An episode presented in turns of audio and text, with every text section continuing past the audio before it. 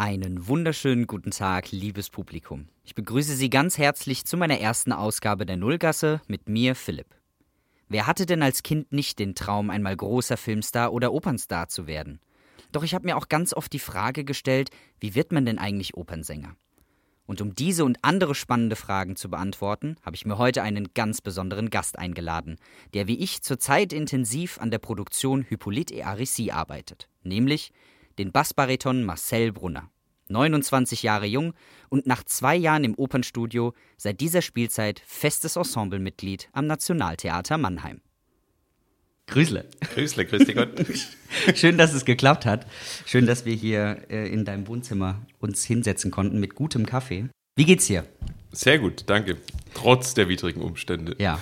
Wir sind ja im Moment gerade so ein bisschen im, im, im Urlaub. Wie, wie, wie wie machst du dich im Urlaub? Was, was, was machst du gerade so? Was, was läuft gerade so bei dir? Naja, so viel machen kann man ja aktuell nicht. Ne? Es ist ja leider alles zu. Ähm, und ich nutze diese kurze vorgezogene Spielzeitpause jetzt quasi schon mal dazu, um das vorzubereiten, was nach den Ferien kommt, sprich die neue Produktion von Simplicius von Karl Amadeus Hartmann, wo ich eine ganz schöne Rolle zu singen habe. Die bin ich jetzt am Üben und vorbereiten. Also eigentlich Work, work, work. Work, work, work. Du sprichst gerade von Produktion. Ich habe es ja auch anfangs gesagt. Ich bin ja auch gerade äh, bei Hippolyt dabei. Du ja auch. Mhm. Wie hast du dich denn auf die Rolle in Hippolyt vorbereitet? Oder, oder wie, wie kann ich mir das vorstellen? Wie bereitet man sich denn auf, auf eine Rolle vor? Ist es, dass man sagt, hey, ich brauche jetzt jemand, der kommt zu mir nach Hause, wir spielen Klavier? Oder setzt man sich da selber dran, hört sich Aufnahmen von irgendeinem Archiv an? Wie, wie geht man da so ran? Genau, also das Letzte, was du ansprichst, ist eigentlich immer so das Erste, wenn ich gesagt bekomme, Marcel, du singst bitte nächste Spielzeit die und die Partie. Dann setze ich mich zu Hause hin und dann Spotify und ich schaue dann, ich höre mir einfach mal eine Aufnahme an, um einen ersten Eindruck zu bekommen. Wie klingt die Partie? Wie sind die Anforderungen? Dabei lese ich natürlich die Noten mit und sehe dann auch, wie viel Arbeit das ist. Bei der Rolle bei Hippolyt ist es jetzt nicht so viel Arbeit, weil es eine relativ kleine Rolle ist. Und dann hilft mir, dass ich selber ganz gut Klavier spiele und dann setze ich mich zu Hause irgendwann mit dem Klavierauszug hin und dudel mir das irgendwie so ein bisschen durch und fange das an zu üben. Du, du hast äh, von Noten gesprochen und jetzt auch gerade das Klavier erwähnt. Spielst du noch was anderes an Instrumenten? Also wenn man den Gesang mal als Instrument wegnimmt? Da gibt es ja immer die schöne Unterscheidung Sänger und Musiker. Ne? Also ich bin Sänger und Musiker, also ich spiele Klavier und Cello. Also ich habe Cello in meiner Jugend auch sehr viel gespielt und es äh, bestand sogar irgendwann mal äh, oder es stand irgendwann mal zur Debatte, besser so rum, ob ich Cello oder Gesang studiere. Und dann hast du dich für den Gesang entschieden. Ja, ich dachte, man müsste weniger üben. Aber dem war nicht so. Nee. Ist, ist Studium schwer gewesen? Also, wenn wir gerade schon bei deiner Bio sind, wie, wie, wie genau bist du denn zum Gesangsstudium gekommen? Also nehmen wir mal an, hier, kind, Kindheit, aufgewachsen, ja. alles super, musikalisch erzogen. Erzähl doch mal, wie, wie kam es zum Studium? Also musikalisch erzogen, jein. Also ich komme aus keinem Musikerhaushalt, wie das bei manchen Kollegen der Fall ist, sondern meine Eltern haben ganz normale Berufe, sage ich mal so, ähm, sind aber durchaus musisch interessiert. Also mein Papa singt seit er 18 ist, glaube ich, in dem kleinen Dorf, aus dem er kommt, im Kirchenchor. Ähm, also Musik hatte immer eine gewisse Relevanz bei uns zu Hause. Und so bin ich dann auch mit sechs Jahren in Kinderchor gegangen bei uns am Münster St. Johannes, das ist so die große Stadtkirche in Bad Mergentheim und da gab es einen ganz coolen und guten Kinderchor, in dem ich dann auch bis, bis zum Abitur Mitglied war. Das heißt, dann im Prinzip zwölf Jahre lang habe ich in diesem Chor gesungen und da gab es verschiedene Gruppen, einen Kinderchor, dann später einen Knabenchor, mit dem wir auch so ein bisschen durch Europa sind auf Chorfestivals und so. Also das heißt, Musik war immer Bestandteil meines Lebens. Und später kam dann das Klavier und das Cello noch dazu. Und irgendwann dann durch diese, durch diese Verankerung im Chor kam es dann eben auch, dass unser Chorleiter gesagt hat, ah, du hast eine gute Stimme, ich müsste da noch ein Solo besetzen. Also noch als Knabensopran habe ich schon die, die ersten Soli gesungen. ja, ja. Kann, kann, man sich gar nicht vorstellen, ne? Bassbariton ja. und damals noch den Sopran gesungen. Aber es ist oft so, dass die, die die hohen Stimmen gesungen haben früher, als die Soprane waren, als, als Knaben, dass die später tiefere Stimmen werden. Nach dem Stimmbruch. Ja, also oft so die Alti werden Tenöre und die Soprane werden Baritöne Bässe. Das ist eine ganz schöne Spanne. Also, ja. wenn, wenn, man sich das mal überlegt. Ja. Alttenor ist ja ein weniger großer Sprung als Sopran. Das stimmt, ja. Ne? ja. Ja, okay, du bist mit, mit, was im Knabenchor und du hast gerade gesagt Europa. Seid ihr viel rumgekommen? Habt ihr viele, also hast du viel von den europäischen Städten gesehen oder war das wirklich, ja, wir haben da jetzt einen Auftritt und da fahren wir hin und dann fahren wir am nächsten Tag wieder zurück? Nee, das war auch tatsächlich dann unserem, unserem Chorleiter damals immer wichtig, dass wir auch was sehen von den Städten. Und das war auch ehrlich gesagt, wir waren in so einem Chorverband, Pueri Cantores heißt der. Und dieser Chorverband hat ein bis zweimal im Jahr Treffen veranstaltet wo wir dann mit Chören aus aller Welt zusammen gesungen haben. Also das, das Coolste, was ich mich erinnere, war tatsächlich ähm, an Neujahr im Petersdom in, in Rom nach einer durchzechten Silvester, so durch, mit 14, ja, nach einer durchzechten Silvesternacht dann morgens, morgens um, um sechs tatsächlich wieder aufgestanden, um in Petersdom zu fahren und da dann irgendwie mit 6000 Sängern aus aller Welt gesungen. Und um zu deiner Frage zurückzukommen, ja, natürlich haben wir was von den Städten gesehen. Also wir waren natürlich dann in Rom in Museen oder in Krakau, haben wir die Stadt angeschaut und also man hat schon was gesehen von den Städten, wo man war. Wie kann ich mir das denn vorstellen? Also ich, ich denke, das ist jedem schwirrt das mal im Kopf rum, du bist jetzt Opernsänger, du bist Ensemblemitglied, aber weil wir es gerade vorhin davon hatten, mit diesem, mit diesem Sprung von Sopran zu Bass. Hm. Wie, wie kann man sich das vorstellen? Was passiert im Studium mit einem, wenn man Gesang studiert, dass man dann irgendwie merkt, okay, das ist jetzt mein Stimmfach und darauf trainiere ich und darauf wird meine Stimme gedrückt oder wie, wie, arbeitet man da an sich? Wie kann man sich da so den, den Studienalltag vorstellen? Was, was passiert da?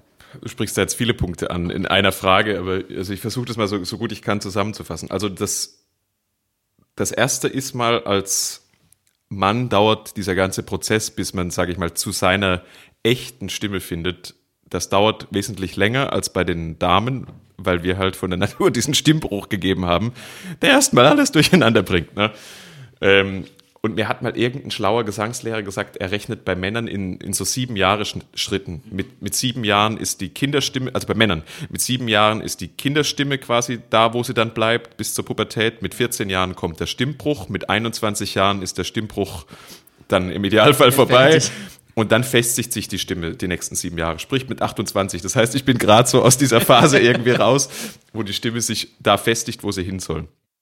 Und das hatte dann auch ganz viel mit Technik zu tun, die man im Studium im Idealfall lernt, ähm, dass sich die Stimme in eine bestimmte Richtung entwickelt und dann eben auch sich rauskristallisiert, welches Stimmfach bin ich. Also das ist was, was am Anfang des Studiums auf gar keinen Fall klar ist, weil du eben, um wieder darauf zurückzukommen, weil du als Mann auf keinem so einen technischen Stand kommst, wie das oft bei den Frauen der Fall ist, weil du na natürlich mit, also ich habe mit 20 angefangen zu studieren.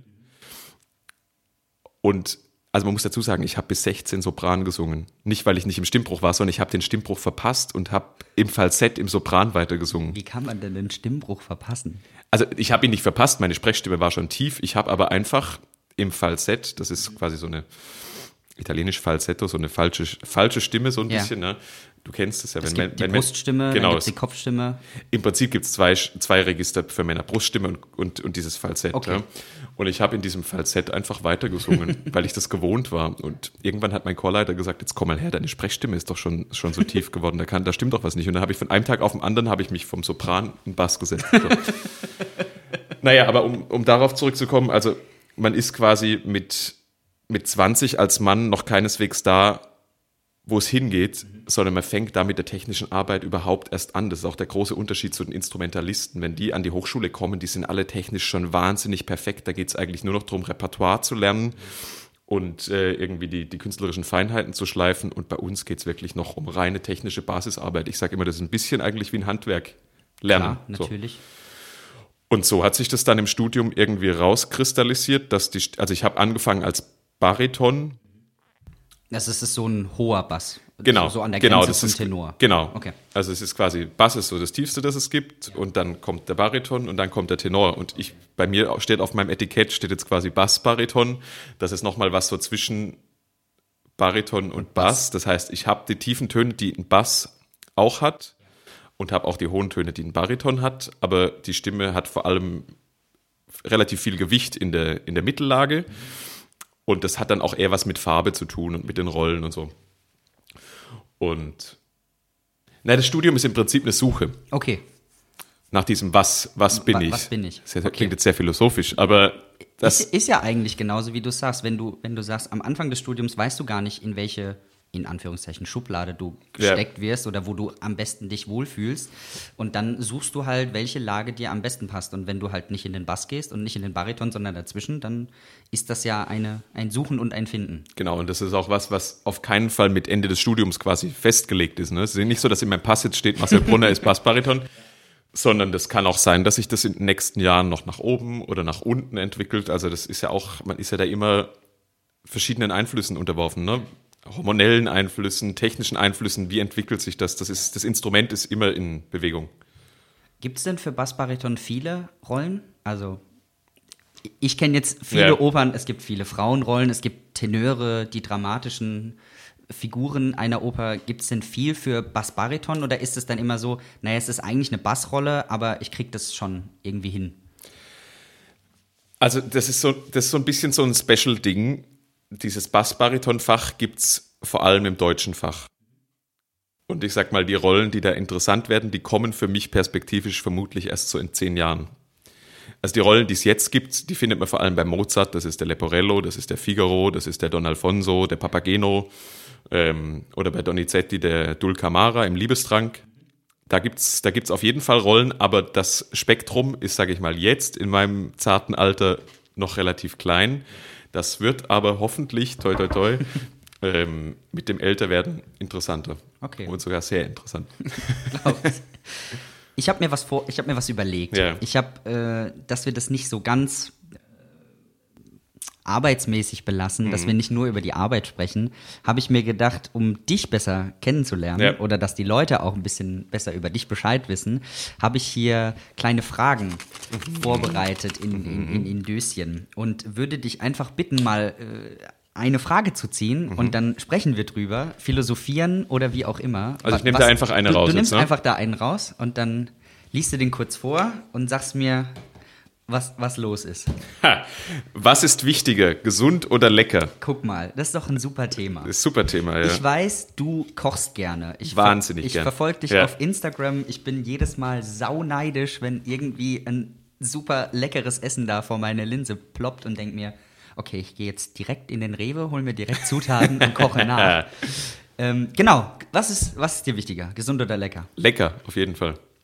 Also ist völlig Gar keine egal- Frage. Egal, Wobei ob ich auch sage, das schließt sich ja nicht unbedingt aus, ne? Okay.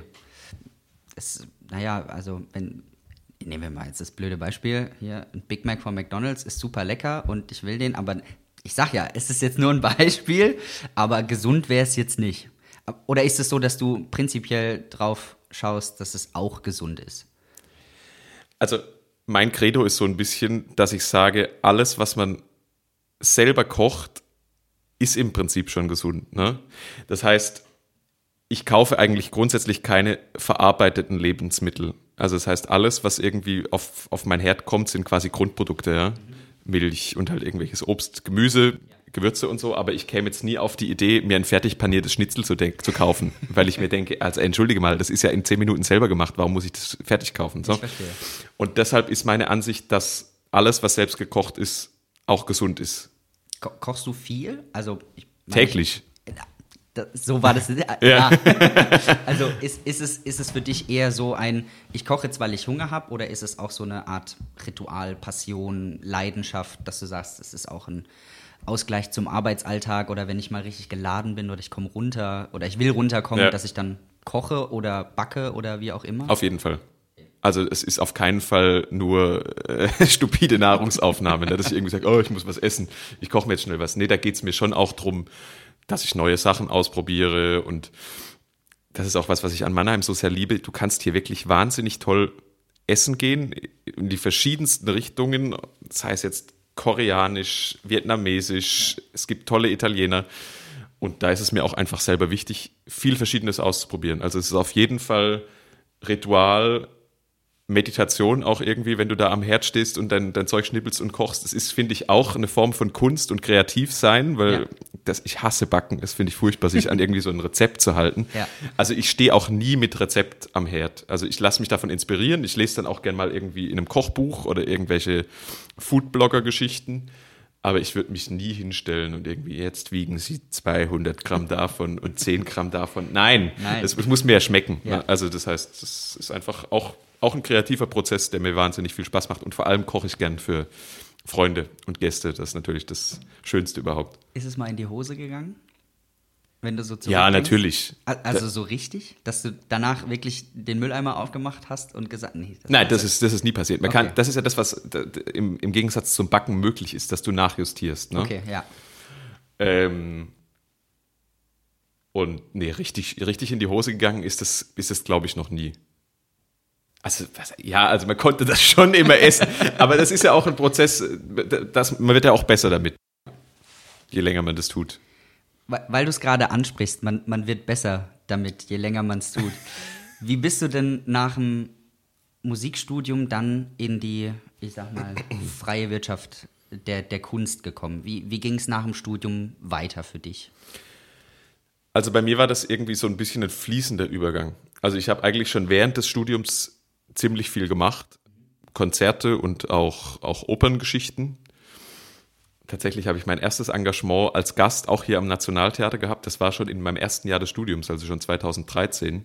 Da hast du hier gastiert in ja. Mannheim. Das war quasi mein Operndebüt, habe ich auch hier am Nationaltheater Mannheim gegeben. Deshalb bin ich dem Haus emotional auch sehr eng verbunden, weil ja. das, egal wo ich mal hingehen werde, wird das immer das Haus sein, wo ich das erste Mal auf professionell Bühne. auf der Opernbühne stand.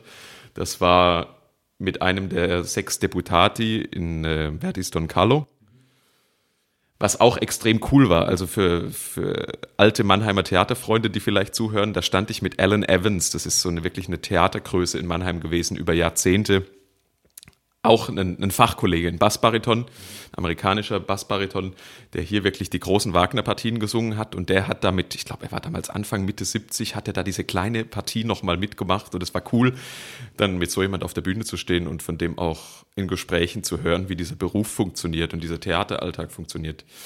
Aber um auf deine Frage zurückzukommen. Ah, alles gut, schweif ähm, du ruhig aus. Es ist, es ist schön, dir zuzuhören. Ähm, ich habe während des Studiums immer Konzerte gemacht. Also ich habe habe viel Kirchenmusik gemacht, da, da, sind ja auch meine Ursprünge im Knabenchor. Ne? Also das heißt, ich habe viel Bach-Kantaten gesungen und Oratorien. Mein Engagement im Opernstudio habe ich noch während des Studiums angetreten. Also ich war noch gar nicht fertig. Es war jetzt nicht so, dass ich einen Abschluss gemacht habe und dann nach einem Job gesucht habe, sondern das war ein Kollege vom Theater, schrieb mir irgendwann eine WhatsApp und habe gesagt, du Marcel, die hatten hier jetzt schon einige Vorsingen fürs Opernstudio und die haben in deinem Fach niemanden gefunden. Willst du nicht mal einfach noch deine Unterlagen dahin schicken? Und dann habe ich mit meiner Lehrerin in Karlsruhe gesprochen und die hat gesagt, pff, probieren kostet nichts. Also wenn es klappt, ist, ist super cool und wenn nicht, studierst du einfach noch fertig. Ja? Und dann habe ich meine Unterlagen hierher geschickt und habe mich beworben dann quasi und wurde dann auch eingeladen. Und dann hat es geklappt.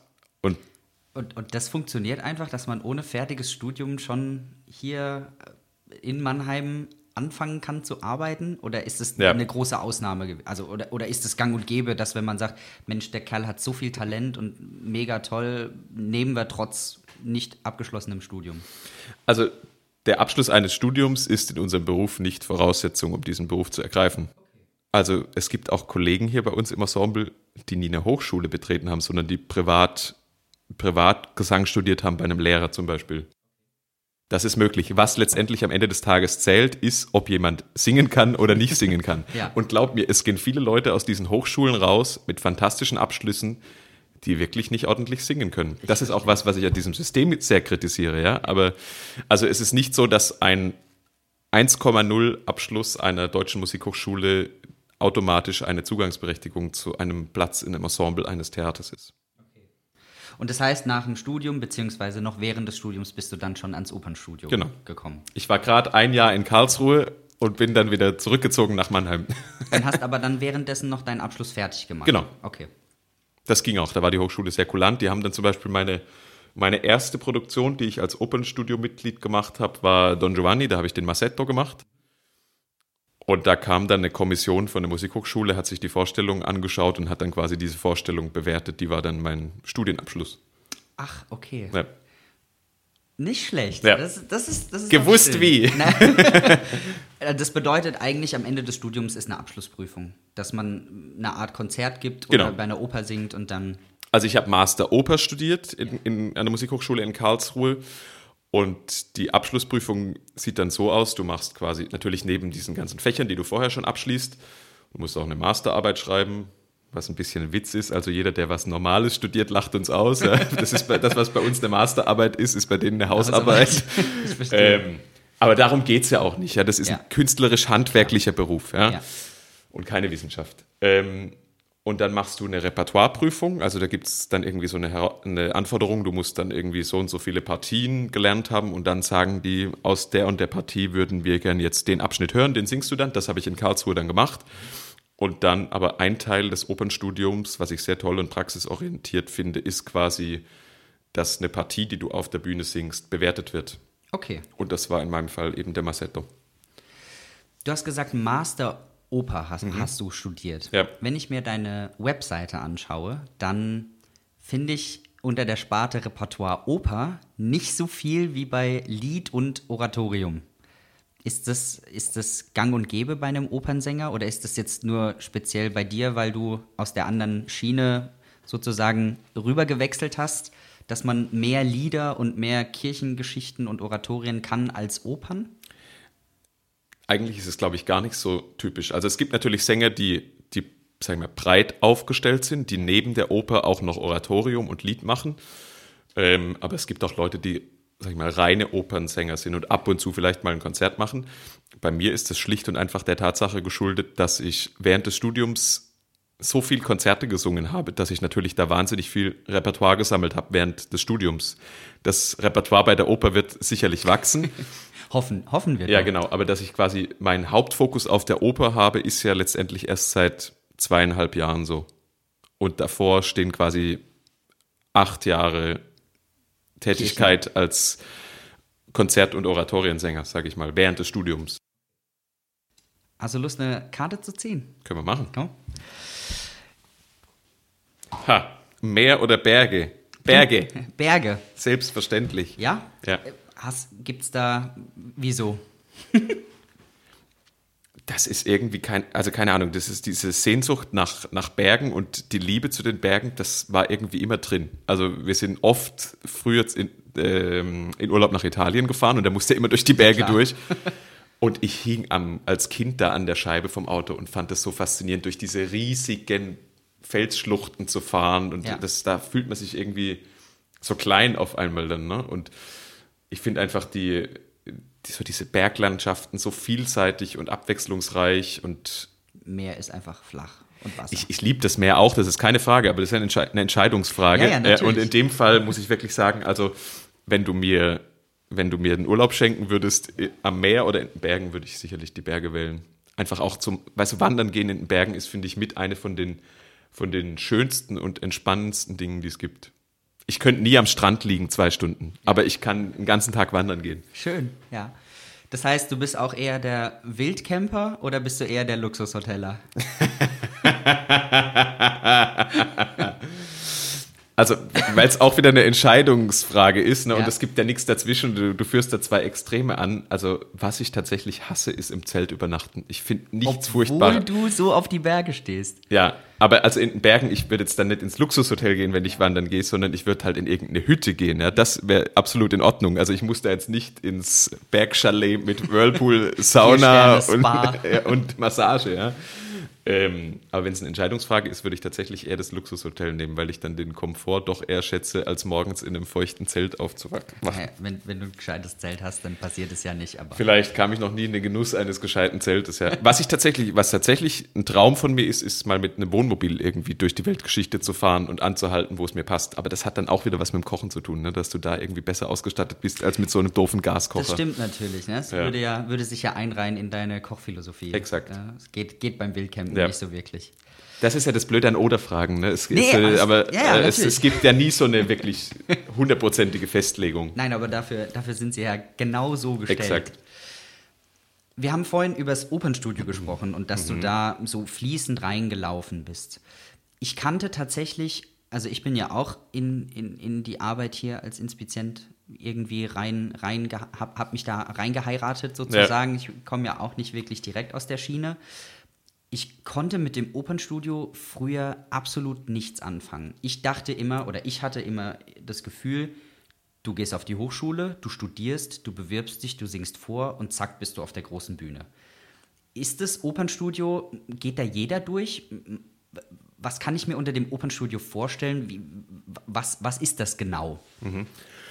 Ähm, also Opernstudios versuchen ein Bindeglied zwischen Studium und Beruf zu sein. Mhm. Ich vergleiche das manchmal so ein bisschen, es gibt ja manchmal so dieses, äh, diese dualen Studiengänge, ne, wo du quasi studierst und dann schon richtig arbeitest in einem Betrieb. Damit vergleiche ich es gern manchmal. Ähm, das heißt, du, du fängst quasi schon an, Partien auf der großen Bühne zu singen. Natürlich vorwiegend kleinere Partien. Ähm, und hast aber nebenher noch eine Art von Betreuung, die ein bisschen ähnlich ist wie im Studium. Das kommt auch immer ein bisschen aufs Opernstudio an. Also es gibt sogar manche Opernstudios, die an Hochschulen angegliedert sind, wo du dann quasi auch noch Fächer an der Hochschule besuchst. Bei uns in Mannheim funktioniert das ein bisschen anders. Da gibt es quasi eine musikalische und eine szenische Betreuung, nenne ich das jetzt mal. Ähm, das heißt, neben dem Einstudieren von den Partien und Singen der Partien auf der Bühne arbeitest du auch ganz gezielt an Repertoire mit einem, mit einem Korrepetitor, der für uns zuständig ist, oder arbeitest auch nochmal an so szenischen Dingen, dass du jemand hast, der drüber schaust und sagt, ah, vielleicht wäre es doch besser, du machst an der Stelle mal szenisch ein bisschen mehr so oder vielleicht ein bisschen weniger so. Ne? Ähm, dazu kommen dann solche Angebote wie Meisterkurse, da kommen dann berühmte Sänger, sage ich jetzt mal, die dann, die, bei denen du dann zwei, drei Tage Unterricht hast. Ähm, oder es gibt zum Beispiel, gab dann bei uns auch einen Vortrag von Thomas Jesatko, der ist Ensemblemitglied bei uns und Vorsitzender von der GdBA, das ist die Sängergewerkschaft.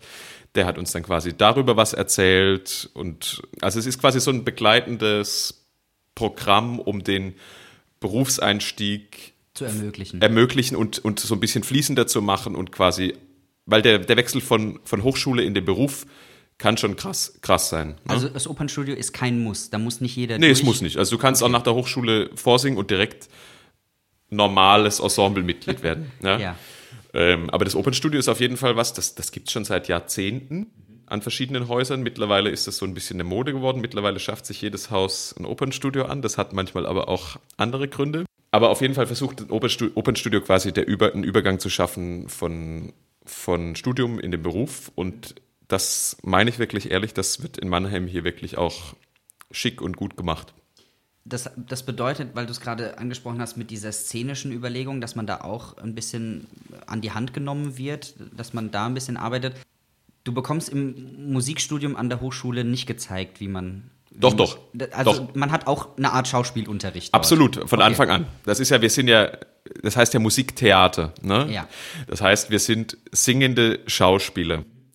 Das heißt, es ist von Anfang an ein großer Bestandteil des, des Studiums, dass du Schauspielunterricht hast, Schauspielimprovisation, du hast auch Sprecherziehung und arbeitest äh, an der Darstellung von Monologen, Dialogen. Also es ist auf jeden Fall immer ein ganz, ganz eminenter Anteil in unserem Studium. Aber wenn du dann an ein großes Haus kommst, wie Mannheim, ist das natürlich was anderes, ob du jetzt an so einer kleinen Hochschulbühne was machst ja. oder ob du an einem Haus mit, ich meine, du weißt es als Inspizient, du kannst es mir genau sagen, unsere Bühne ist wie groß? Ziemlich groß. Okay. Nein, also ich glaube, Mannheim ist tatsächlich eine von den, von den es größten, sind, breitesten, höchsten. 500 Quadratmeter. Ich meine, nee, ich meine die Portalbreite jetzt tatsächlich auch. Also ja, wir können bis zu 19 Meter aufmachen. Exakt. Und ich glaube, damit ist Mannheim eins von den, von den größten Häusern also was die Portalbreite angeht, in Deutschland. Das heißt, das ist natürlich ein Unterschied, ob ich auf einer Bühne stehe, die vier Meter breit ist Klar. oder die 19 Meter, wie ja. du gerade gesagt hast, breit ist. Da muss man natürlich manche Sachen so ein bisschen größer spielen. Und da ist jemand vom, vom Theater, wie Claudia Blaswig, die das Opernstudio jetzt leitet, natürlich prädestiniert dafür, die dann sagen kann, das ist vielleicht auf einer kleinen Bühne gut, aber auf dieser großen Bühne muss das vielleicht ein bisschen größer spielen. Klar, du hast ja dann auch, ich sag mal, nicht jede Hochschule hat einen Zuschauerraum für 1100 Leute, Exakt. wie es jetzt in Mannheim ist. Ne? Und da muss dann alles ein bisschen größer und, und, und anders gemacht werden als im Studio. Exakt, und sowas geht im normalen Betrieb vielleicht unter, weil ein Regisseur, der kommt, der nimmt natürlich jeden Sänger erstmal als Sänger wahr, mit dem er arbeiten kann. So. Und im Opernstudio wird man da quasi noch ein bisschen, hast du noch so ein bisschen den Welpenschutz. Mhm wirst an die Hand genommen. Da kann man eben dann auf verschiedene Dinge eben, diese szenischen Geschichten oder wenn du dann eine musikalische Betreuung hast, dann kann dir auch einer sagen, ja, mach da mal mehr Text oder so. Das passiert auch im normalen Betrieb, aber da wird eben nochmal gezielter gearbeitet. Man, man, wird so ein bisschen noch gefördert und vorbereitet genau. auf die große, weite Welt, die Exakt. einen dann erwartet. Exakt. Okay, verstehe. Zettelchen? Gern. Super Zettel. Super Zettel. Gibt es eine Erfahrung in deinem Beruf, die dich heute noch zum Lachen, Weinen bringt, etwas Peinliches? Ich glaube, das ist doch ein super Übergang.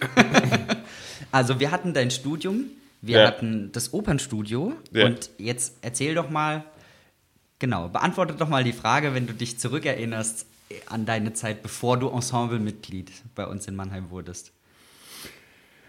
Also eine Erfahrung, die mich, die mich fast zum Weinen bringt tatsächlich. Nein, Weinen ist ein großes Wort, aber das war schon, glaube ich, so mein schlimmster Konzertbühnenmoment. Da habe ich in einem Konzert eine ziemlich schwere Bach-Kantate gesungen, die, mit einer Arie, die ziemlich lang dauert, mit vielen, vielen Koloraturen. Im Konzert versucht man nicht die ganze Zeit in seine Noten zu starren, sondern man versucht Kontakt mit dem Publikum aufzubauen. Und dann habe ich in, in so einer Koloratur dann aufgeblickt und ins, ins Publikum geschaut und habe mich dann beim Singen verblättert. habe eine Seite zu weit geblättert und da waren immer noch viele schwarze Noten, also sprich eine Koloratur. Und auf einmal war ich mega raus. Ich bin wirklich, ich bin komplett ausgestiegen. Also ich hatte keine Chance mehr raus, äh, mehr reinzukommen in, in diese Arie. Ich stand den Rest der Arie einfach da Und hast der Musik. und habe nicht gesungen. das Orchester hat quasi Sinfoniekonzert gemacht. Und ich sag's dir, in dem Moment dachte ich, lieber Gott, lass mich jetzt bitte einfach einen Ohnmachtsanfall kriegen, Ja. lass mich einfach tot umfallen. Du stehst da und versinkst vor Scham im Boden. Oh. Und es war mir so angenehm, ich habe tatsächlich nach diesem Konzert, das habe ich noch nie gemacht vorher, aber es war mir einfach ein Anliegen, weil ich mich so schlecht gefühlt habe, ich habe danach sogar meine Gage zurückgegeben. Ich bin zu dem Dirigenten gegangen und habe gesagt, hören Sie zu, das ist mir so unangenehm, Sie haben mich hier dafür engagiert, dass ich singe. Und ich habe einen Großteil von dieser Arie nicht gesungen, Nicht weil ich ausgestiegen bin. Ja. Und es tut mir wahnsinnig leid fürs Publikum und für Sie.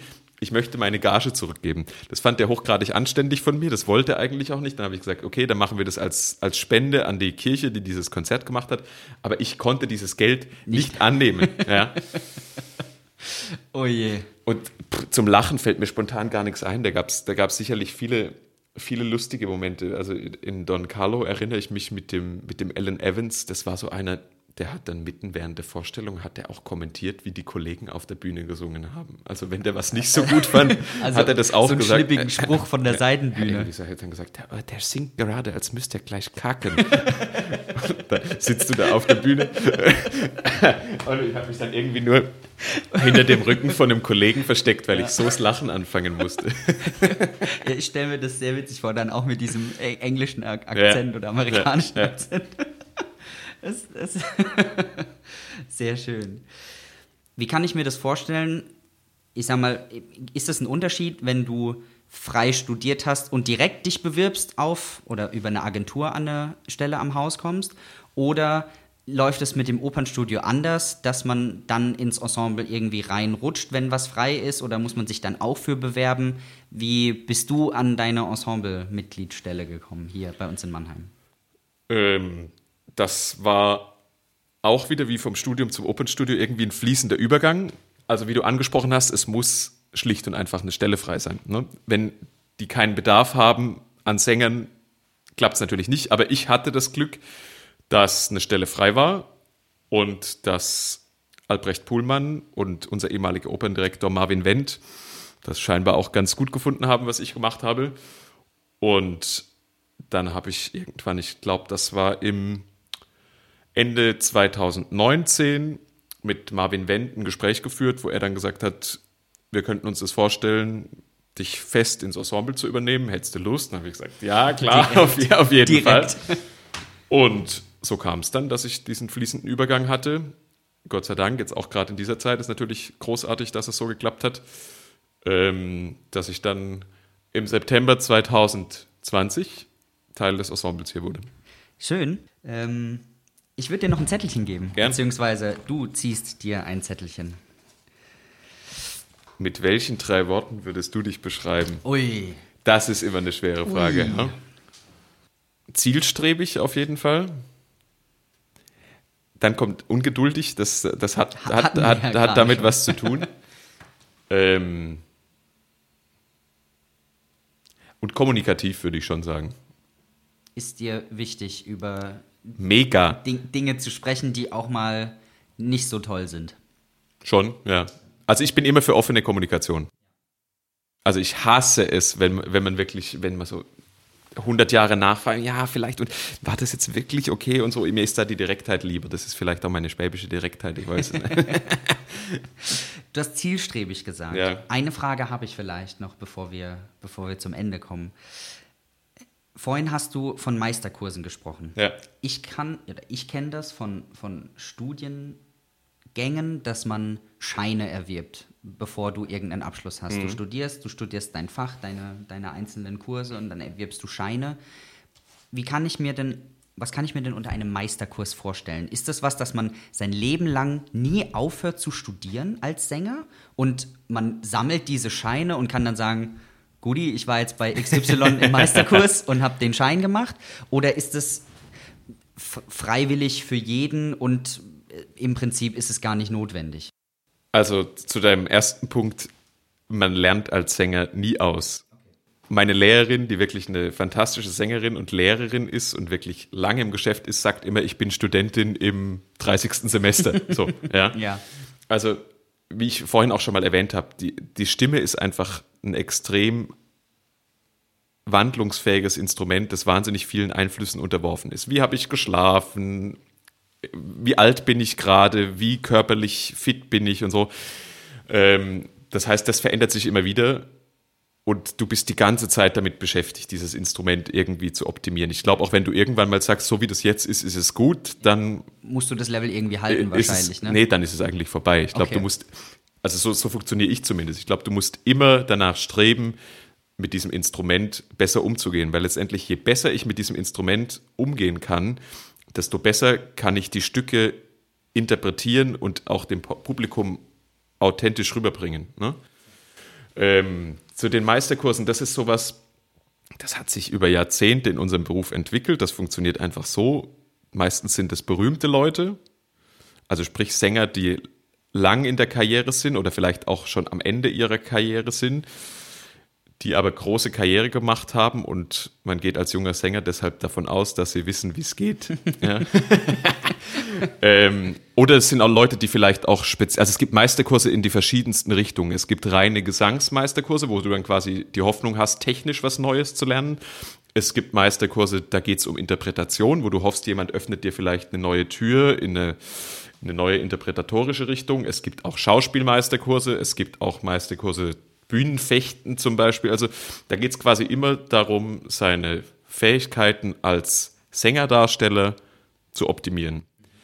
Und da gibt es natürlich Meisterkurse mit berühmten Leuten, die fast jeder Sänger oder die viele Sänger in ihrem Lebenslauf stehen haben. Und das ist aber auf keinen Fall ein Muss. Also das macht dich nicht, glaube ich, zu einem besseren Sänger, wenn du 100 Meisterkurse gemacht hast. Ich glaube aber immer, dass nenn es Meisterkurs oder nenn es Fortbildung. Open-minded zu sein. Also ja. sprich von Leuten, die lang in dem Beruf sind.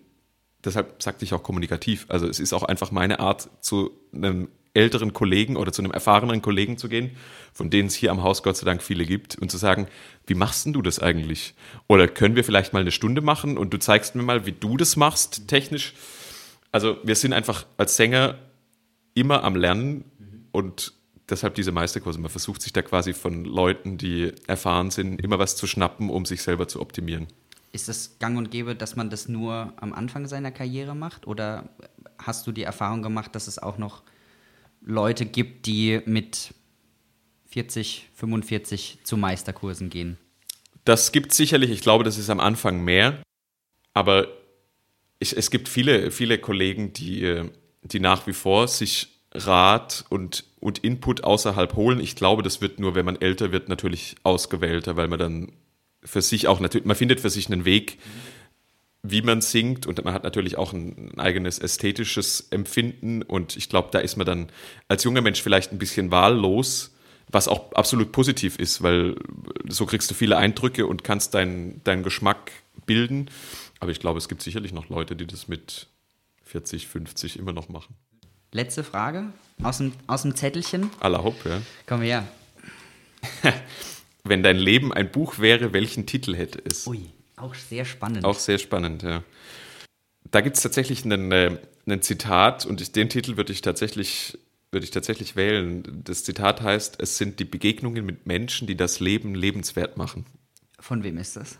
Das weiß ich tatsächlich nicht. ähm, das Zitat ist auf einer Postkarte, die mir eine gute Freundin mal geschenkt hat zum Geburtstag. Und das kommt vielleicht auf, auf deine Frage mit den, mit welchen drei Wörtern würdest du dich beschreiben, kommunikativ zurück. Also ich liebe es, mit Menschen zusammen zu sein, mich mit Menschen auszutauschen, zu unterhalten. Und ich finde, das ist das, was das Leben ausmacht. Schön. Also ich für meinen Teil danke dir für dieses sehr, sehr sympathische Gespräch. Ich danke dir. Ich hatte sehr viel Spaß. Das freut mich, ich auch. Viel, viel gelernt von, von Dingen, die ich noch gar nicht so wusste. Ähm, hat mir sehr viel Spaß gemacht. Vielen Dank. Ich danke dir.